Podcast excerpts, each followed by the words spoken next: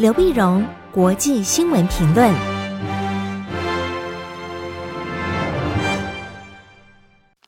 各位听众朋友，大家好，我是台北东吴大学政治系教授刘碧荣，今天为您回顾上礼拜重要的国际新闻呢。第一个，我们当然关心美国大选的相关新闻。那美国大选相关新闻，因为我们的节目在录的时候呢，那个美国大选的结果还没有出来啊，还没出来。可是虽然还没有出来，也不晓得是不是能够顺利出来。但是呢，也看到在选前呢，美国的情势已经非常的紧绷。十一月二号的时候，美国媒体报道，美国选举的商机非常大啊。那么全世界各地因为都在很关心美国的选举，所以各种赌盘呢，加起来呢，赌盘呢已经破了十个亿。啊，破了十亿美元的赌盘，那么赌盘里面呢，百分之六十六是压拜登胜啊，百分之三十四压川普胜。那到底最后赌盘是谁赔，然后谁赢？那看看选举能不能顺利把票开出来，也看得出来。但是在选前，美国的社会其实已经出现了一个两极化，非常紧绷，支持川普的、支持拜登的都走上街头。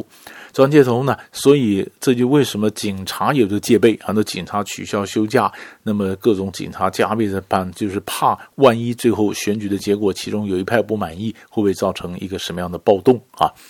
所以这个这个情况是非常紧绷的情况下，川普如果要赢的话呢，那么一般来讲，他就必须拿下宾州和佛州啊。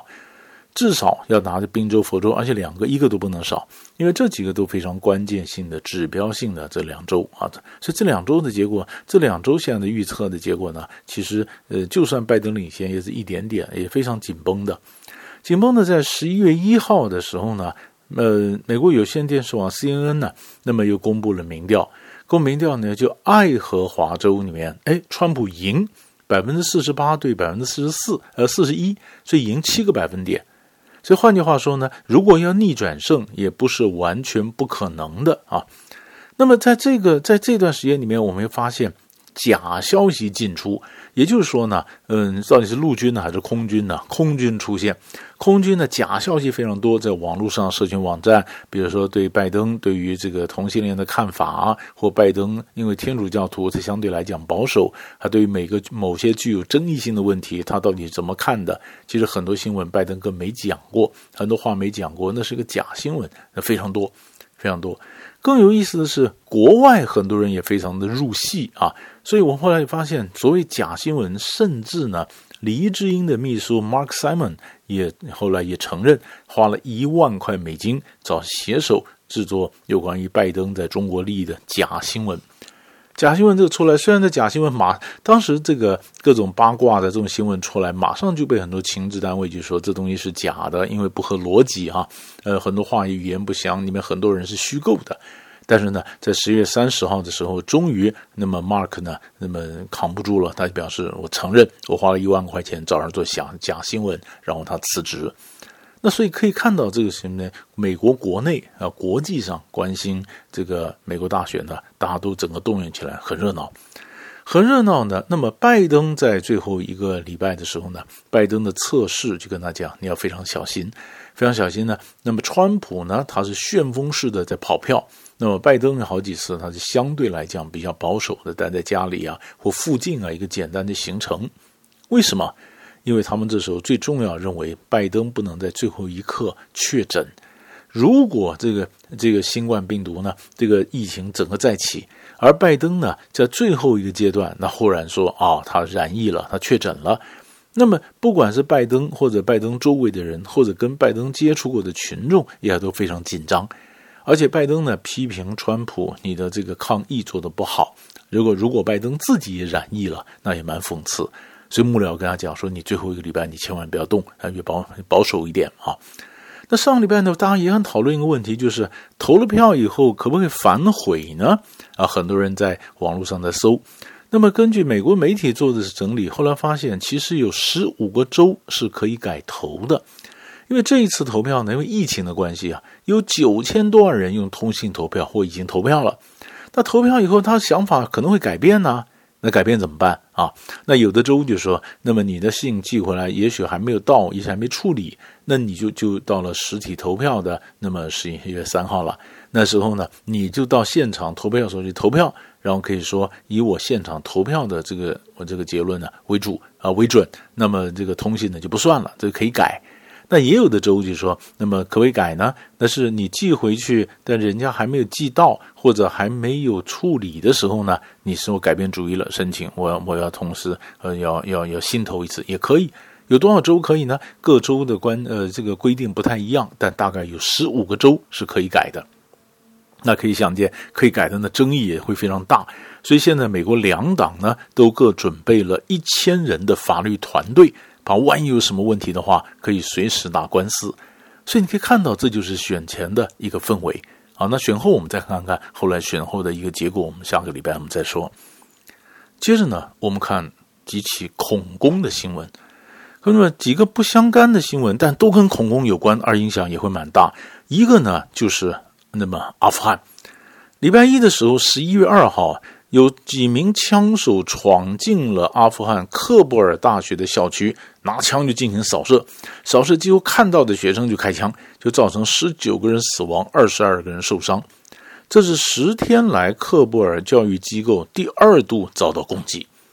十天前呢，就是十月二十五号的时候呢，呃，喀布尔一样发生了恐攻事件，恐攻事件呢，结果也是教育机构遭到攻击，二十四个人死，五十七个伤。那死者里面呢，那么有的才十几岁的学生，那谁干的呢？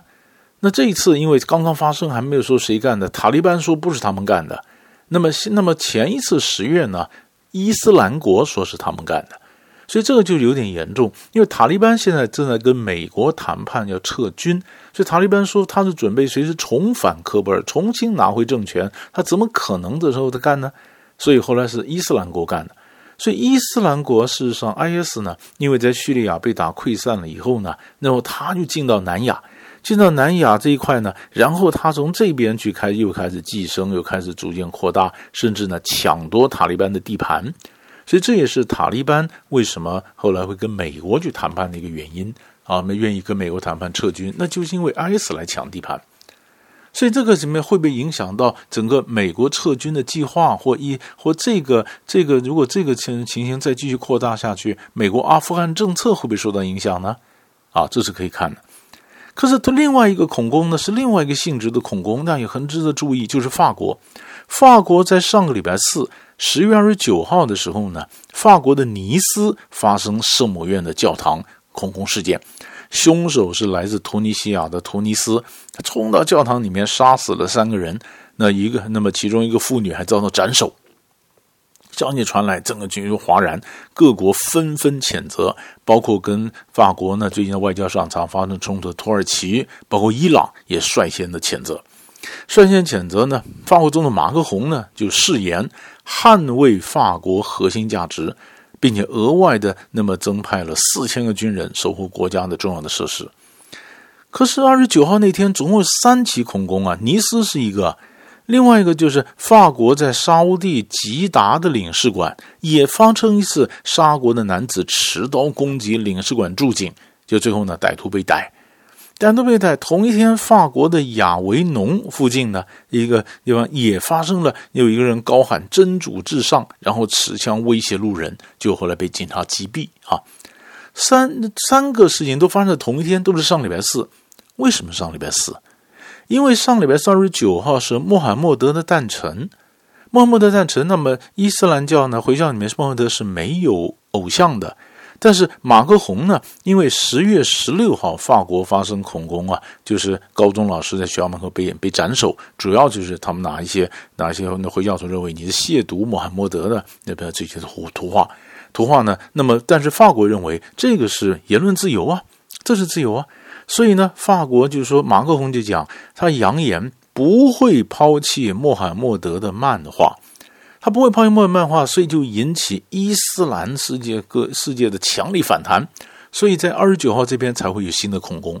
那于是你看，法国跟伊斯兰世界那中间的这个关系，整个又整个拉开，非常非非常的紧张。那非常紧张，欧洲有这么多的一个回教徒，那如果这样的非常紧张的时候，那么基督徒跟回教徒之间在欧洲会发生什么新的一个状况？所以这个也很值得我们去继续去关注。最后一个，我们看一下 WTO。上礼拜三的时候呢，二十八号的时候呢，WTO 成员国大使级会议，那么在会议上呢，WTO 总理事会主席透露，那么透露他们选 WTO 的秘书长。秘书长呢，因为因为因为在这个巴西的阿泽维多八月三十一号离任，他等于提前一年的结束任期。所以六月八号开始呢，那么 W 就开始找啊新任的这个秘书长啊，这遴选的找谁？找谁呢？这个启动程序，最后呢选上了那个看选上是奈及利亚的，那么哦，这就是呃奥孔乔伊维阿拉和这个呃韩国的这个俞敏熙两人在竞争。两人竞争，就最后选出来呢，是选就选出来是奥孔乔伊维阿拉获得多数人支持担任秘书长，但秘书长呢将在十一月九号总理事会上投票。结果这一宣布以后呢，美国反对，美国反对，美国反对的这个这个这个原因呢，和欧洲的想法不一样。欧洲就说我们让奈及利亚啊奈及来做，那表示呢，这是一个地缘政治的考量。啊，法国呃，那么呃，欧洲就这样支持以后，日本呢，他也支持这个奈及奈及利亚的，日本也支持呢，他因为他怕，如果是韩国的俞明熙那么出任这个呃 WTO 的总干事或者秘书长啊，那结果日韩的贸易冲突中，那么很可能就偏袒韩国，所以日本说我不支持韩国。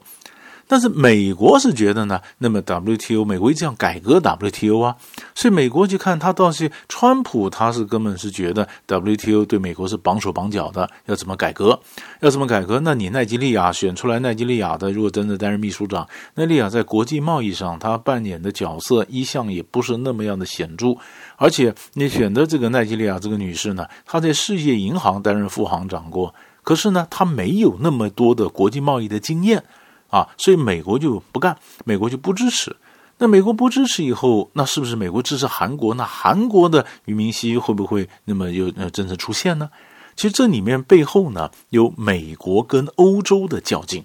美国欧洲较劲，以及那么 WTO 最后他扮演的角色。那要看美国总统选举是继续川普当选呢，还是拜登当选？那他们对多边主义有多重视？然后再看 WTO 是谁出现，你才可以预测 WTO 后今后想要扮演那么多重要的一个角色。所以大概呢，上礼拜三大块的新闻就为你分析到这里，我们下礼拜再见。